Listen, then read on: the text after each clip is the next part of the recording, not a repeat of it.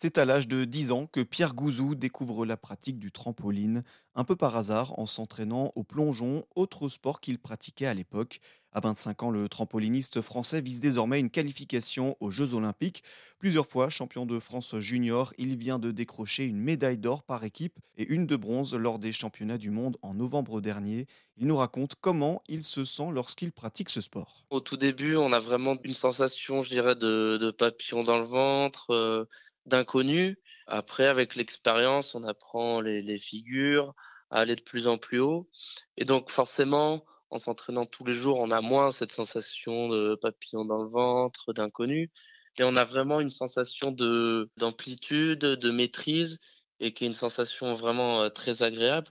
Et puis, euh, une un, sentiment d'accomplissement quand on, réussit à faire de, de, belles choses maîtrisées et qu'on améliore euh, alors forcément, à, notre niveau, les progressions sont bien moindres que quand on est jeune, mais elles font toujours autant plaisir quand on arrive à, les accomplir. Ouais, justement, vous avez parlé de plénitude, d'amplitude, parce que le, mouvement d'un trampoline, voilà, et c'est pas courant, surtout les hauteurs que vous pouvez atteindre. Ce geste-là, il doit aussi procurer certaines sensations, un certain état physique et mental. Oui, alors, sur le trampoline, à notre niveau, on peut monter jusqu'à 8 mètres, si on compte notre tête par rapport au sol. Donc, ça ça commence à aller haut. mais, voilà, il faut comme tout est progressif, on n'a pas une sensation de peur ou de vertige, en fait. On apprend au fur et à mesure et c'est très ludique, le trampoline.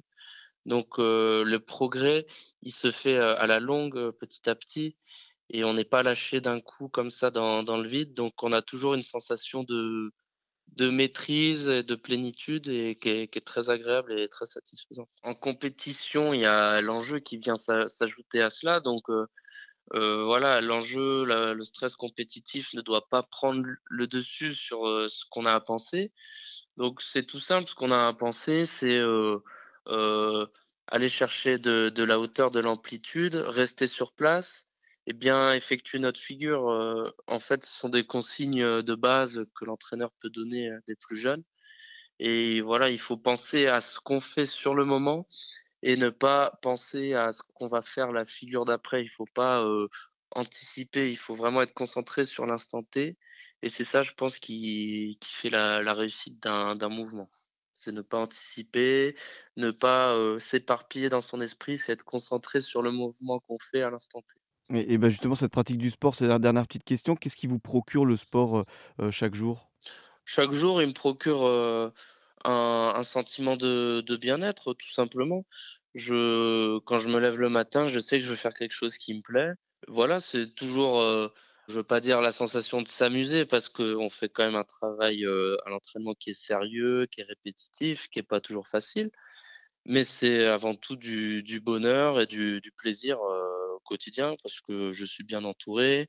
Je suis avec des, des camarades à l'entraînement, un entraîneur, un milieu dans, dans lequel je baigne qui me plaît. Donc c'est que du positif en fait. Voilà. Autant physiquement pour ma santé que mentalement pour mon épanouissement. Concernant les JO, Pierre ne se met pas la pression, il en tire une motivation supplémentaire et attend avec impatience cette belle fête du sport pour donner le plus de plaisir à ceux qui vont la suivre.